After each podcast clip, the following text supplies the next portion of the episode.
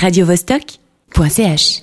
Et on passe à l'ouest avec euh, Roberta Colombo-Dougou, commissaire de l'exposition L'effet boomerang, à voir au musée d'ethnographie jusqu'en janvier prochain. Euh, le musée d'ethnographie qui vient d'être honoré par le prix euh, prestigieux EMIA, prix européen du musée de l'année. le MEG a été reconnu comme exemple remarquable de musée vivant, ouvert à tous et articulant un message multiculturel. Bonjour Roberta. Bonjour. Cette expo, l'effet boomerang, Pacôme, elle t'a complètement conquis. Oui, absolument. Alors merci Roberta, bonjour et merci. Merci à vous pour les, belles paroles. Merci d'être euh, venu nous apporter une température euh, digne du bush australien qui nous met bien dans l'ambiance sans doute. Euh, oui, donc une magnifique expo de, de plus, j'ai envie de dire, au MEG. Euh, alors la dernière euh, sur l'Amazonie avait une scénographie absolument luxuriante, et cette fois-ci, par contraste, on, on, se plonge dans l'univers des aborigènes avec une mise en scène super sobre, mur blanc, quelques objets ethnographiques, boomerang, hache, bouclier, mais surtout une quantité d'œuvres d'art. On se croit cette fois plus dans un musée d'art que dans une exposition d'ethno. Pourquoi ce choix d'une scénographie aussi dépouillée façon galerie d'art mais parce que, pour plusieurs raisons. D'abord, une exposition n'est pas simplement une exposition sur quelque chose, mais c'est une exposition sur le regard qui a été posé sur quelque chose ou sur l'autre en général. Les aborigènes ont été considérés pendant longtemps comme les populations les plus primitives survivant au monde. Hein. Donc on est passé de, cette phase de population primitive à une phase où depuis quelques 30 ans, disons, ils sont entrés dans les, dans les, musées d'art contemporains. Et leurs œuvres sont vendues à des centaines de milliers, voire des millions de francs. Donc c'était une sorte de, réflexion sur le processus qui nous a amenés à les considérer différemment et sur le fait que le regard est aussi important que les objets. Très bien, merci beaucoup. Euh, donc cette exposition, elle se décline euh, selon trois axes principaux. D'abord, on voit de l'art traditionnel aborigène, évidemment. Euh, dont la majorité des, objets proviennent de, des très riches collections du MEG, mhm. puisqu'apparemment vous avez des collections extrêmement importantes qui n'avaient pas été montrées euh, autour d'une exposition depuis 50 ans. Oui, alors nous avons une collection qui n'est pas nécessairement euh, très très riche du point de vue numérique. On a 850 pièces, mais c'est la qualité des pièces qui est vraiment remarquable.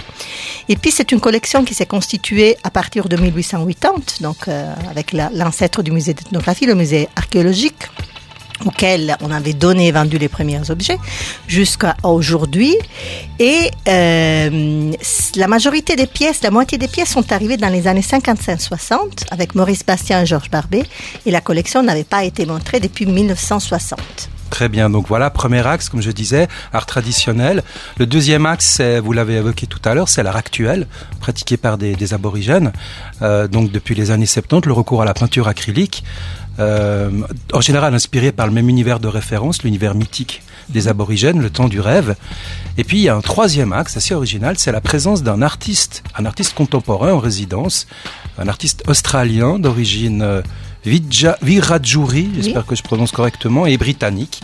Il s'appelle Brooke Andrews. Il a, il a posé un peu un regard personnel sur l'histoire des aborigènes, la mémoire de l'Australie, la colonisation. Oui, tout à fait. Alors, c'est-à-dire que euh, aujourd'hui, quand on parle d'art aborigène, on ne peut pas nécessairement parler pour les autres, mais on peut parler avec les autres. Et ça, c'était un peu la démarche. Bien sûr, depuis depuis des, décennies, dans le musée d'ethnographie, il y a des, des contributions d'artistes contemporains. Mais c'est la première fois qu'on a invité quelqu'un euh, un artiste à intervenir directement et à discuter avec nous. C'est clair que l'exposition reste une œuvre d'un commissariat scientifique du musée. Euh, mais sa contribution, la contribution de Boucain est très importante. Elle reste une contribution du musée parce que pour faire une exposition avec un co-commissariat, il faut beaucoup plus de temps. C'est juste ça, c'est pas parce qu'on n'est pas prêt à le faire. Un mot peut-être sur le titre, l'effet boomerang? Oui, tout à fait. Alors, je dois dire que Bon, vous travaillez à la radio, donc vous le savez très bien, la communication est très importante. C'est un peu la communication qui nous a conseillé de donner un titre qui évoquait immédiatement l'Australie. Alors, il n'y en a pas énormément. Par le kangourou, le boomerang, je ne sais pas quoi là, peut-être. Donc, le, boomerang, le, terme s'est imposé. Mais c'était un peu réducteur. Alors, avec euh, des négociations, des réflexions, nous avons trouvé que, que ce terme effet boomerang euh, résumait parfaitement le contenu de l'exposition. Dans un, dans un premier sens, euh, l'expression l'effet boomerang évoque un, un résultat contraire à celui escopé, c'est lui espérer. Hein. donc les aborigènes étaient censés mourir, être exterminés, mais alors euh, non, heureusement ils sont encore là. Il y a une euh, croissance démographique, aussi une croissance euh, au niveau de, de, voilà, de renaissance culturelle. Et puis c'est un terme aussi qui évoque le, trajectoire d'un boomerang. Comme le boomerang que revient, la connaissance des objets et le lien entre les, les descendants des producteurs et les objets doit revenir. Et donc, c'est dans ce sens-là que c'est exemplaire de la démarche qu'on a euh, de, de, voilà, de travail avec Brooke Andrew. Et comme vous disiez, l'effet boomerang euh, ne revient pas euh, ce, à quoi on s'attendait. Et par exemple, le retour culturel des aborigènes, même dans des domaines où il n'était pas attendu, comme le montre l'extrait musical que voici. Black Balls de AB Original. help with the kids, what they can see from if it's my mistakes or the next person's mistakes. We don't have to make the same mistakes. I'm all open for it. And what, and what would you and what would you like to say to them about the mistakes? About the mistakes that were I, I was, you know, everybody makes mistakes. They got the AVO on the ABO. Still play the joints on the radio. Now the ATO wanna find me. Was balling too hard.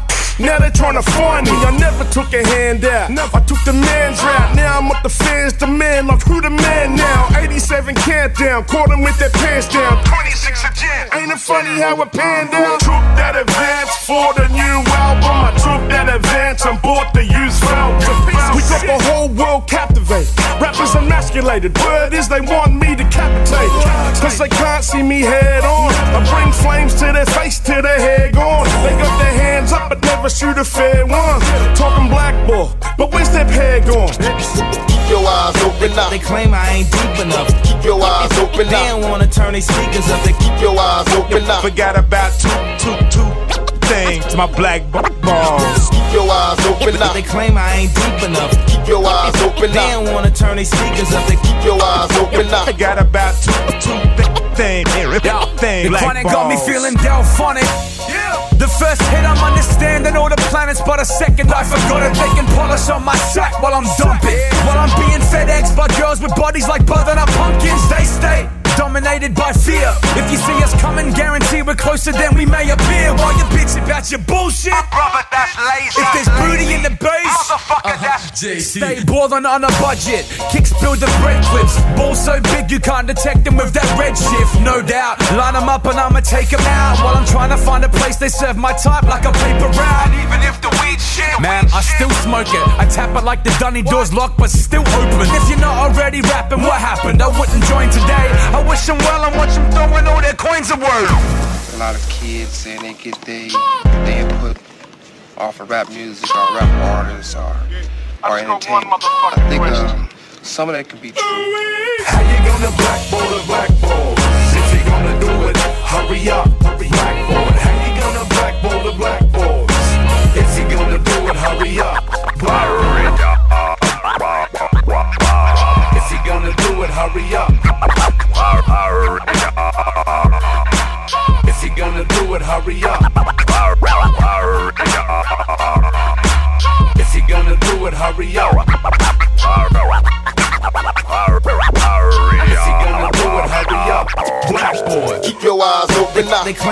Deep enough. Keep your eyes open They don't wanna turn their speakers up. They keep Keep your eyes open up. Forgot about two, two, two things. My, my black balls. Keep your eyes open up. They claim I ain't deep enough. Keep your eyes open They don't wanna turn their speakers up. They keep Keep your eyes open up. Forgot about two, two, two things.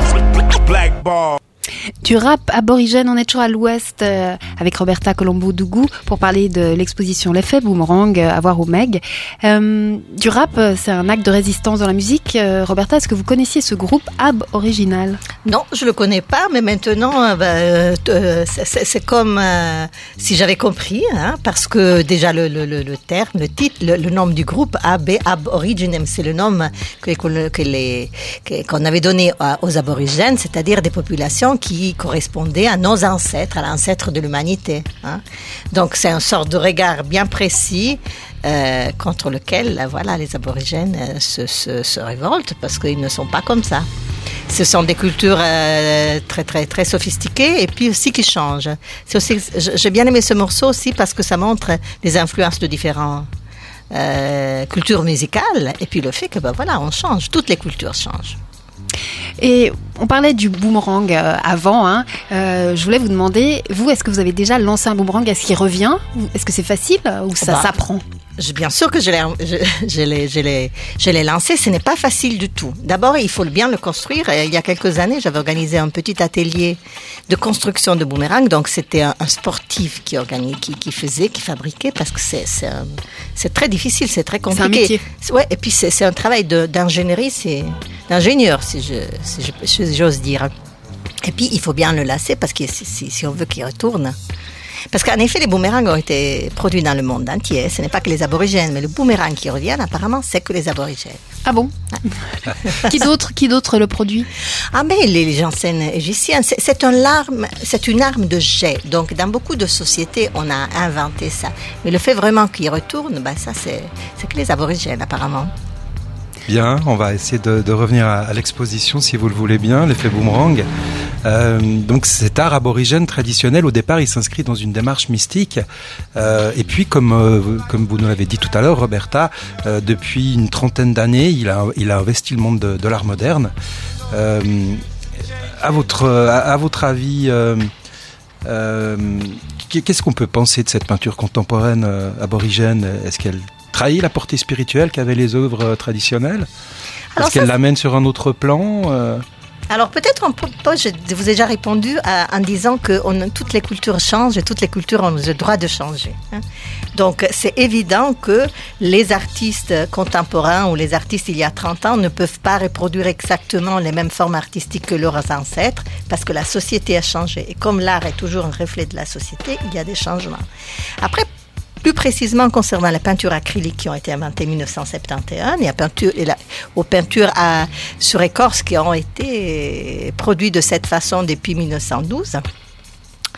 Euh, on doit dire que les aborigènes se sont posé la question s'ils voulaient dévoiler leur culture pour que pour que pour que leur nouvelle forme artistique ait une forme de d'action sur la réalité ou pas. Donc ça c'est une question qui s'est posée.